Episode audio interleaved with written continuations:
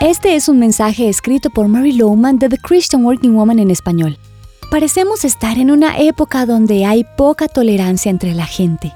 Esta atmósfera de cultura contenciosa puede fácilmente entrar en el día a día afectando nuestros hogares, lugares de trabajo e incluso en nuestras iglesias. La Biblia dice en Mateo 5:9, Dichosos los que trabajan por la paz, porque serán llamados hijos de Dios.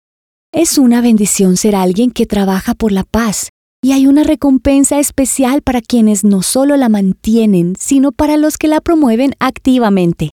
Los pacificadores enfrentan las situaciones de discordia con el objetivo de fomentar la paz. Entonces, si somos llamados a trabajar por la armonía, ¿qué debemos hacer? Proverbios 17:9 nos dice, El que perdona la ofensa cultiva el amor, el que insiste en la ofensa divide a los amigos. Una acción que puedes hacer es evitar esparcir rumores negativos sobre lo que ves u oyes. En lugar de propagar la ofensa, deténla. No resaltes los errores o el mal comportamiento de los demás. Abstente de propagar el chisme.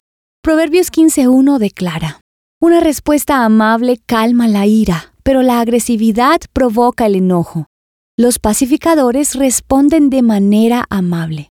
Cuando alguien comienza a descargar su frustración contigo o con alguien más, busca palabras gentiles que ayuden a disipar su ira. Si agregas palabras duras a la conversación, solo aumentarás el conflicto.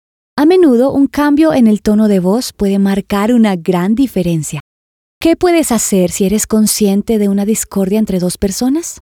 Cuando hay ofensas y una relación dañada, no dudes en tomar la iniciativa. A veces, solo se necesita una persona que dé el primer paso para resolver pequeñas diferencias. En este mundo lleno de contiendas, lo que verdaderamente necesitamos son personas que aporten tranquilidad, personas dispuestas a hacer la paz en medio de los numerosos conflictos que a diario nos rodean. Pídele a Dios esa habilidad, un corazón de servicio, para ser alguien que promueve la paz donde quiera que esté. Jesús promete que serás bendecido. Encontrarás copias de este devocional en la página web de christianworkingwoman.org y en español por su presencia radio.com. Búscanos también en tu plataforma digital favorita. Estamos como The Christian Working Woman en español.